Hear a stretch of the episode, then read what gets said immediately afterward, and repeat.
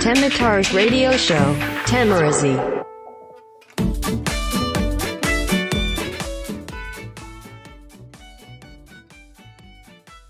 どうも、再生ボタンを押してくれてありがとうございます。よざっちです。えー今日は2018年8月21日。ただいま時刻は23時42分。えー夜の11時42分です。えー今年最後の熱湯甲子園を見た直後の、えー今録音になるんですけど、まあ、俺も連日話していた甲子園、記念すべき100回大会の決勝戦は、13対2で北大阪大阪桐蔭が史上初2度目の春夏連覇で、えー締めくくりました、えー念願の東北勢の甲子園優勝はならずということでまあねここまでまあ金足農業の方にまあこうちょっとまあ感情移入というかまあ肩入れした側だとちょっと残念っていう結果ですけどまあ、本当に史上初のこの2度の春夏連覇っていうのは本当にすごいまたこれまたすごい偉業だと思うのでまずは大阪桐蔭の皆さんおめでとうございます。そしてお疲れ様でしたということで本当にまあねすごかったですね。なんかもう見ていて。すいややっぱ自力というか強いなと。まああの全国からねあのエリスグリとかエリートが集まってその中でもやっぱこう鍛え上げられて勝ち抜いてきたまあレギュラー。といえどやっぱりこのプレッシャーって相当やっぱあったんじゃないかなと思うわけですよ。でまああの勝って当然みたいなこの流れというかまあそういう言われ方をして、まあ、それで実際そのまあね前評判通り勝ち抜いていくっていうのは本当にやっぱ実力がないとできないことだと思うのでそれを本当にやったこの大阪桐蔭っていうのはすごかったですね。でまあ対してあの金足農業、えーなかなかこうやっぱ疲れですかね。まあ本人もあの吉田投手もあの4回あたりからもうちょっと下半身に力がしっかり入らなくなってたみたいなことをやっぱ言ってましたしうーんまあ本当にでもここまで投げ抜いてきて多分他のチームだったらあの抑えられてたかもしれない。そのやっぱちょっとしたなんて乱れっていうのも逃さないようなこの大阪桐蔭の本当になんかもう堂々たるプレーっていうかこれはなかなかやっぱり強いなと。ただね本当に要所要所でやっぱ攻めてましたしあのー意地の2点、えー返して本当に金足農業もここまですごく見事なプレーだったなと。でねまああのーなんと言うんだろうな。まああのやっぱりこの全国的には金足農業を応援する構図ができててまあ念願の東北勢初優勝っていうのも、まあ、あの期待しょってやってた中でこう大阪桐蔭が、あのーエリート集めてそりゃ強いだろうよみたいなそういうちょっとなんかねあの皮肉めいた言い方とかっていうのもやっぱ結構いろんなとこであったりとかしてただまあねあの5回のあのもう一挙6点取られてるとこはちょっとね俺もうわなんかもう本当はそんなことないんだろうけどどうしてもやっぱりこう弱い者いじめじゃないけどなんかこう見てて辛いものがありましたよね。あのーそれは別にどちらが悪いとかいうわけではなくてあのーもう本当に、まあ、試合というもので勝敗をこうつけるわけだからしょうがなくてで、まあ、サッカーとかそういうのと違ってやっぱりもうあの守る側がしっかり抑えないとその攻撃のターンは終わらないわけじゃないですか。でここまでずっと笑顔であのやって野球をやってきたこう吉田君はじめとする、まあ、金足農業、まあ特に吉田君がもう本当に辛そうな表情でこれだけはちょっと本当に見ていて辛かったというか。ただそこでやっぱこう手を抜かず本当に全力で潰しにかかるというか、まあ、なんか攻め立てる大阪桐蔭もやっぱすごいなっていう本当にもう激アツな試合だったんですけど、まあ、その後から内川君が、えー次、まあ、継投でこう吉田君が、まあ、マウンド降りて投げたわけですけど、ね、あのまあ、選手交代してもやっぱりあの9人でしっかり、えー、と試合を続けてでね内川君はもともとピッチャーだったんだね。あの俺は後であのいろいろな情報を見て知ったんだけどあのー、もともとピッチャーででもあの甲子園目指そうぜって誘われて吉田選手はもうすごいから同じ高校に行ったら自分がエースになれないのは分かりながらでもこいつと野球やりたいからっていうことで行ってでここまで本当にその誘った通り甲子園連れてこんな舞台まで連れてきてでそこであの追い詰められてるところで今度はこのエースの危機をこの内川君があの助けるっていうこの流れは俺もう本当にねなんかなんだろう。やってる本人たちはね多分もうそんな美談のつもりは全くないだろうし本当にただ勝ちたくてそしてその仲間を助けてあげたくてっていう思いでやってるんだろうけどどうしてもやっぱそのいろんなこう巡り合わせというかそういうなんかもう物語に胸を打たれちゃいましたね。ただその物語で言ったらやっぱ大阪桐蔭の方ももちろんあって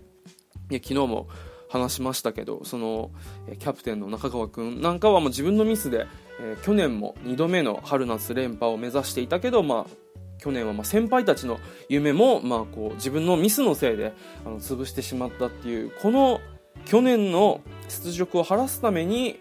えー、これまでやってきてそして見事、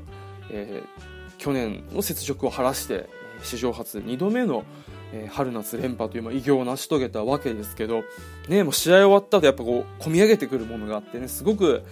もう涙していて、あのー、本当にどっちが勝ったんだろうなっていうぐらいもう両方泣いていてやっぱそれだけこう今回は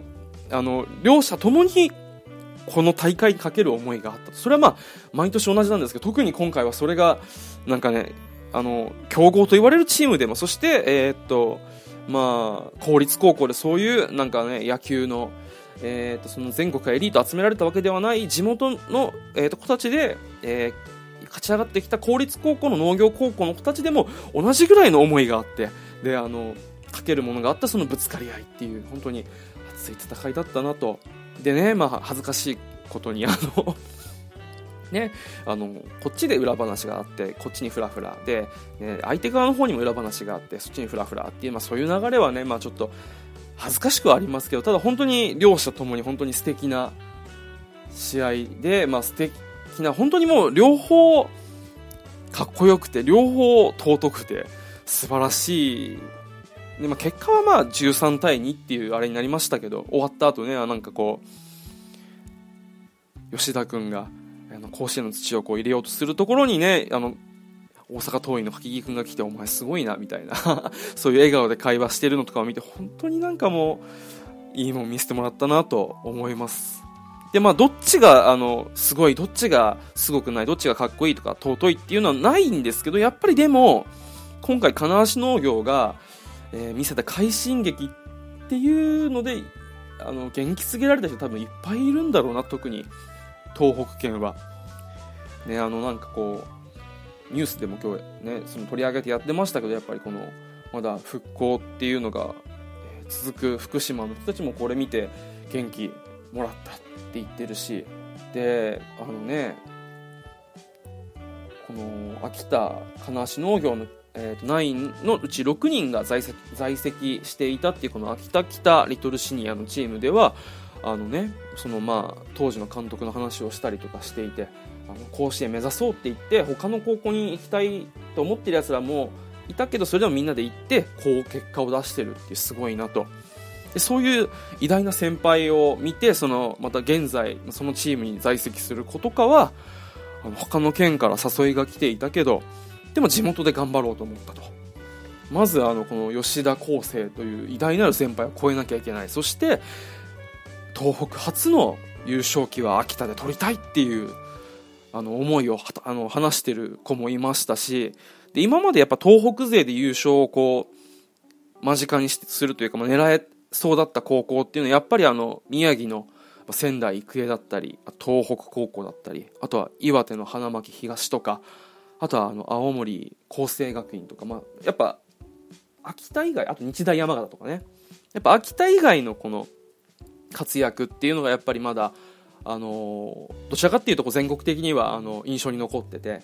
あの準々決勝とかね3回戦とかにまだ進んでるんですけどやっぱここまであの優勝争いとか本当に絡んでくることは久しく多分なかったと思うんですよ。でその中で奮起したやっぱ県っていうのは東北全体にもいっぱいあると思うんですよね。今回も取れなかったかと。じゃあ今度うちが絶対取るぞと。あの本当に多分この、まあ、夏だ平成最後の夏ですけどこの夏ので見せたこの秋田の輝きっていうので、まあ、上の世代からこれから続いていく世代までそしてまあ横のこう同じ東北県そしてさらにはねなんか全国の公立高校だったり農業高校だったりいろんな人たちが多分力をもらったと思うんですよね。そういう意味ではあの金橋農業の快進撃は別にあのそのあれですよ。あのー、なんて言うんだ、えー、っと、美談として盛り上がっているっていうのは認めますけど、それだけじゃなくて本当に、それだけこう、本当になかなかその練習環境とかだったり土地柄的なものもある中で公立高校の地元の子たちで集まったメンバーの中でここまでこう並みいる強豪を倒してここまで行ったっていうのは多分そういったみんなの希望になるんじゃないかなっていう本当に熱い試合を見せてもらいましたよね。いやまあでも本当にね臨時便も出るぐらいだったからねこの甲子園に見に行くための。っていう盛り上がってる中でやっぱこう勝てたらよかったなとは思うけどでもまあこれはやっぱ勝負の世界でそれだけ大阪桐蔭が厳しいしあの練習を耐え抜いてそしてつけてきた自力で勝ってるわけですからこれはもう本当に大阪桐蔭にこう本当にもう心の底から拍手ですよね。いやすごかったな。いやそしてまあこうもう熱湯甲子園の最後のねあのいつもまた来週だあまた明日だったこのえっ、ー、と最後の締めがまた来年になるとあ今年の夏も終わったなと。まあちょっと思ったりするわけですけど、まあ8月ももう3分の2が過ぎて、えー、残すところあと10日になりましてもうもうすぐね暦の上ではもうちょっと夏の終わりが近づいてるんですけどなんかまた暑さが戻ってきましたね。今日は汗だくだったんですけどいやーここまでの流れでまあワールドカップに始まり、そしてフリースタイルダンジョン、大好きなラップバトルの番組の、まあ、初代2代目の激アツバトルっていうのには、えー、続き、で、甲子園っていう流れが来て、で、これがもう終わってしまってちょっとね、あの、まあ、独り身の僕としては、なんか なんかもう、ここまでこうずっとなんかこう、見て熱狂してうわーって盛り上がってるのが、えー、終わり、そしてまあ、イベントももうねもうそろそろもう大体花火大会とかお祭りももうここら辺で終わってもうただひたすら夏の暑さだけが残りこれからひたすら仕事をするっていう日がまた帰ってくるわけですけどまあね。あそういえばでもこの前、えー、と話した那覇マラソンのあの当選、えー、と決まっても支払いも済ませたんで、まあ、ちょっとね徐々に徐々に走って今度はね、えー、と今まであ見てきた、まあ、熱い試合に負けるってなるものかと、えー、この熱が熱いうちにねあの今までまあ完走はね、えー、とフルマラソン5回したことがあるんですけど自己ベスト4時間15分っていうのはまだ超えたことがなくて、あのー、まだ学生の頃に出した、え、記録を超えたことがなくて今年はねちょっとしっかり体を作って、え、サブ44時間以内を狙いたいなと思って今たるんだ体を一から、えーと、締め直しているところです、まあ、最近ちょっとまた暑くなってきている感じなのでちょっとね、あのー、走るのはちょっとね、あの、少しずつにしてるんですけど負けずに頑張っていきたいと思います。というわけで今日も最後までお聴きくださいましてありがとうございました。おやすみなさい。